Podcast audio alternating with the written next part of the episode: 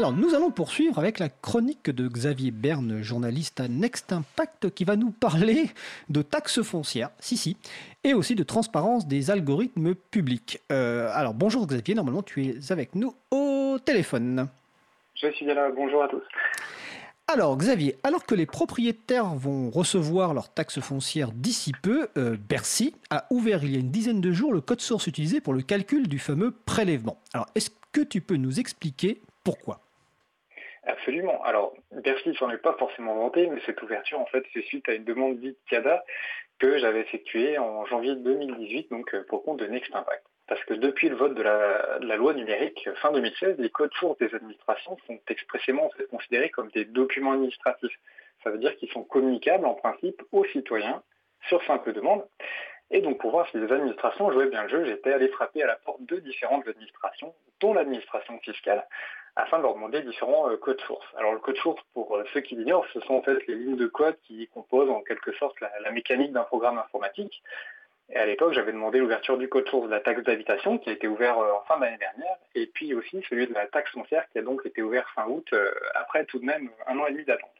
D'accord. Alors je précise que ce que tu appelles la procédure CADA, hein, c'est une demande d'accès aux documents administratifs. Et CADA, ça veut dire c'est la commission d'accès aux documents administratifs sur laquelle on peut se retourner quand un ministère refuse de vous communiquer des, documents. Alors donc tu as, après donc euh, plus d'un an et demi d'attente, euh, il y a eu la publication de ce code source. Et donc qu'est-ce qu'il y a concrètement dans ce code source?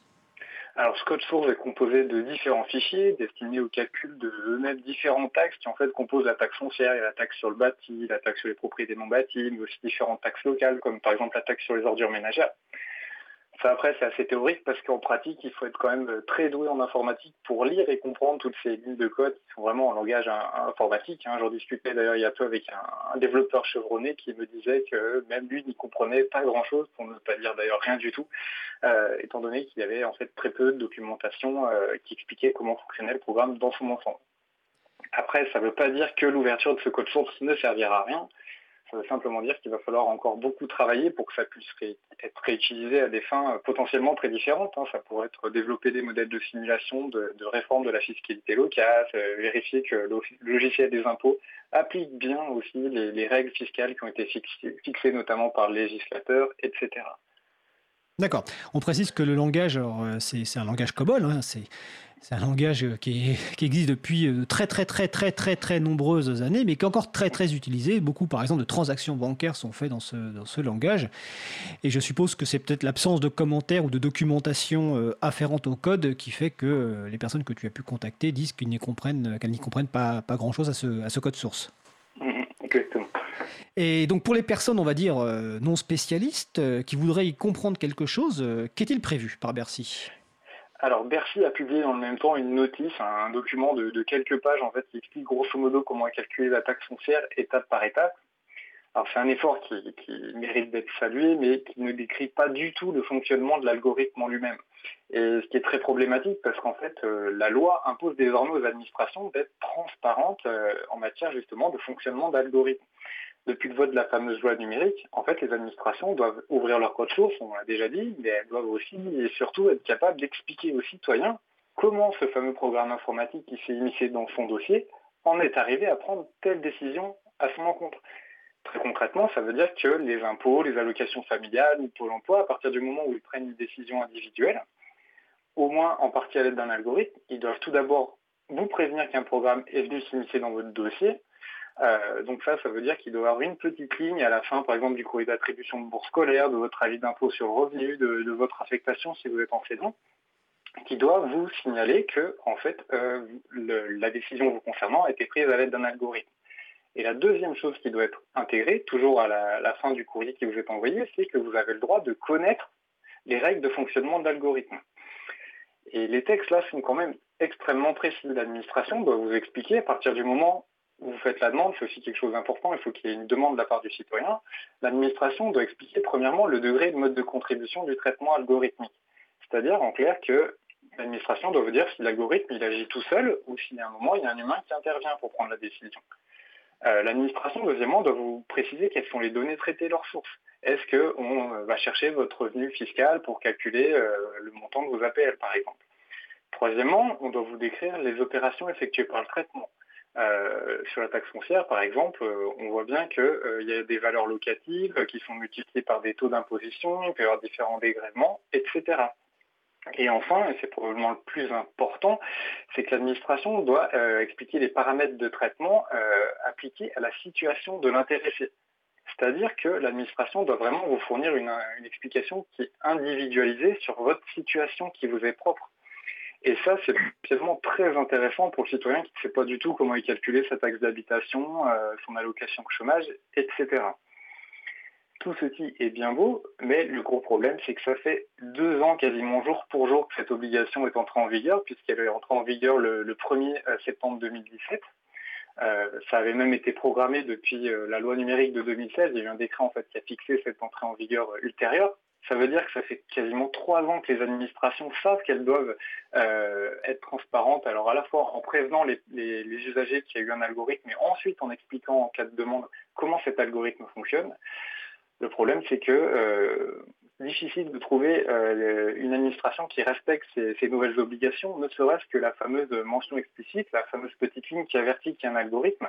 Même ça, je ne sais pas vous, mais moi, je n'ai rien vu sur mon avis euh, d'impôt sur le, sur le revenu il y, a, il y, a, quelques temps, etc. Même la taxe, la taxe d'habitation l'année dernière, même mettre une toute petite ligne en fin de courrier, en deux ans, on n'arrive pas à le faire. C'est quand même assez surprenant. Et euh, certains parlementaires s'en étaient d'ailleurs alarmés l'année dernière. Et après moult échanges assez tendus d'ailleurs avec le gouvernement, il a été décidé qu'en fait, faute d'avertir les citoyens qu'une décision a été prise alors sur le seul fondement d'un algorithme, ça concernera que les décisions 100% automatisées, et ben les décisions concernées seront automatiquement considérées comme nulles à partir du 1er juillet prochain, le 1er juillet 2020. Voilà, donc je pense que Bercy n'a qu'à bien se tenir en dépit de l'ouverture du code source de la taxe foncière. Et donc cette euh, nullité automatique à partir de juillet 2020, c'est quoi? C'est dans la loi ou c'est simplement une annonce du gouvernement? C'est qu'est-ce qui fait C'est vraiment dans la loi. C'est dans la loi, euh, d'accord. Ça a été introduit très exactement dans la loi euh, sur les données personnelles du 21 juin 2018. D'accord.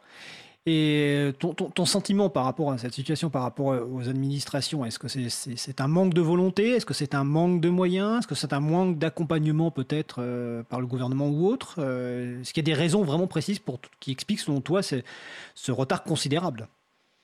Alors, Je pense qu'il y a effectivement un, un, manque de moyens et puis le fait qu'il n'y ait pas du tout de sanctions, ça n'aide pas, on va dire aussi, vu que les administrations ne risquent rien ne risque rien, euh, à part là bientôt euh, une potentielle nullité, uniquement pour des décisions 100% automatisées.